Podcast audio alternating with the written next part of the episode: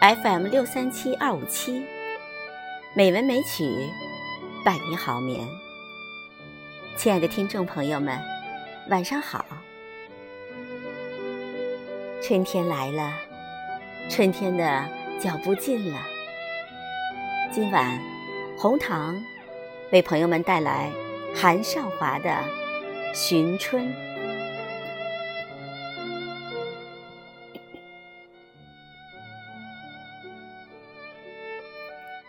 迎着早春的清寒，或野游，或山行，多么好啊！也许早春的景色过于素淡了，可也正因为还没有万紫千红的撩拨，才更宜于漫步、沉思。趁个假日，我出了城，径自寻春去了。山带去年雪，春来何处风？眼前荠塞披沙，燕山覆雪，可凭借什么去寻觅春天的第一双足迹呢？嗯，春的影子吗？该是绿的。如果找见了大地上最初的一小片草地。那就一定是春天刚刚落脚的地方，春天必在那里。不上田间小路，我只朝着旷野走去。微风夹着寒意卷地而来，这大概是朔气的余威了。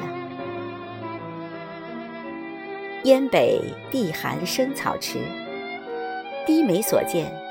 尽是些隔冬的衰草，谁知有没有一两株敢于破土而出的？即使有，怕也不易找见。穿疏林，过小桥，桥下流水无声，慢吞吞的，仿佛刚才融没了最后一片残冰。那满怀凝冻的迟疑还没散尽，我不禁责怪起自己来。虽说是早春之游，也未免太早了吧。但是，既来之，则安之，走吧。渐渐的，云雾中的燕山越来越清晰了。到了山脚下。有大石如卧，近前转身坐定了。无意间向着来路抬眼一望，怎么，远处小桥头、疏林边那旷地上，竟泛出一片新绿。仔细看去，还含着几分鹅黄，好嫩，好新鲜。可那旷地，分明是我才经过的。没见一芽新草，莫非不早不迟？正当我才上了小桥那阵儿，就在我背后，春天悄悄地飞落在林边了。我猛地站起来，朝着那片草色奔去。小桥下，流水依然迟迟的，林边旷地又在脚下了。依旧是几坡衰草，一带疏林，莫不是春天怕这里寒素刚落脚吗？竟又携着他那轻轻的影子一同飞去了。哦，这不正是草色遥看近却无吗？我重又跑回山脚下。大石跟前，转身而放眼望去，可不，那树林边草色依稀，似乎比刚才又浓了些，也扩展了些。草色遥看近却无，这早春草色为什么只可遥看呢？回想一路所见，是了，说是来寻春，却只低眉顺目，眼界自然仅限于咫尺间了。烟草如碧丝，走三五步难见一两芽儿，何况还有衰草杂陈呢？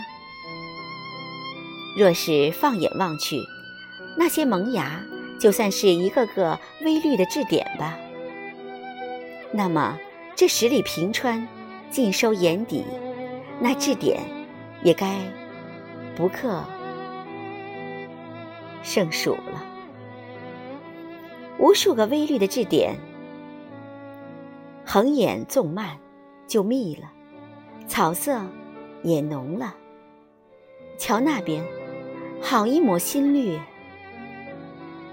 衰草的憔悴，被欣欣然的生机淹没了。这一霎间，我似乎寻到了春天的步履。真的。就连野游都需要扬眉放眼，才能从无数点刚刚破土的萌芽上面看到无边的春色。那么，对于生活呢？在人生的道路上，在人生的历程中，总会有阴霾、霜雪。但是，尽管朔气如磐，时间却没有一瞬的凝固。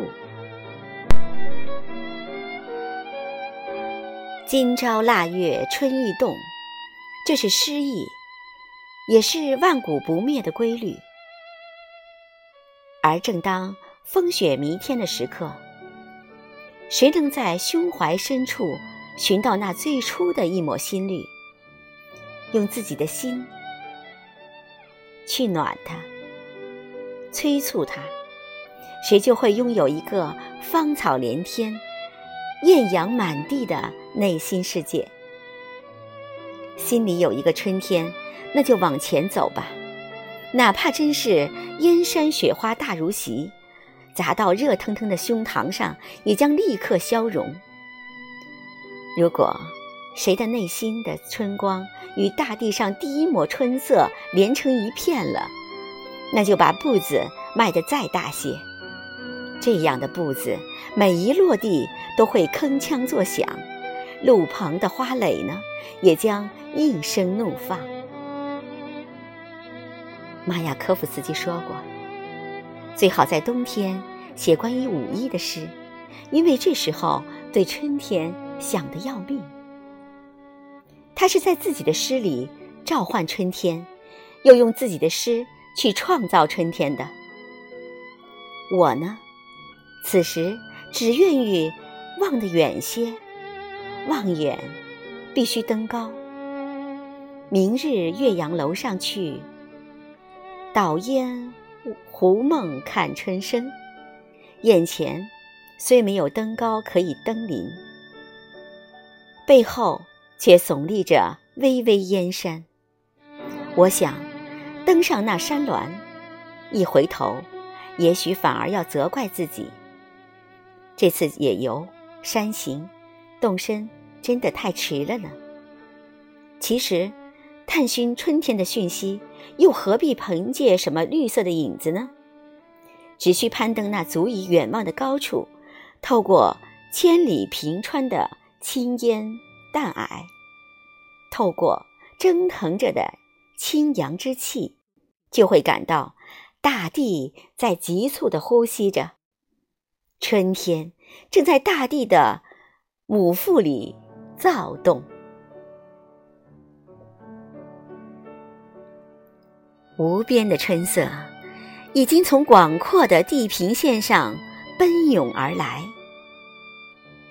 不过，绝不该停下步子。我知道，更引人的春景还继续探寻，它正在前方。等待着我，走吧，让我们一起去寻春。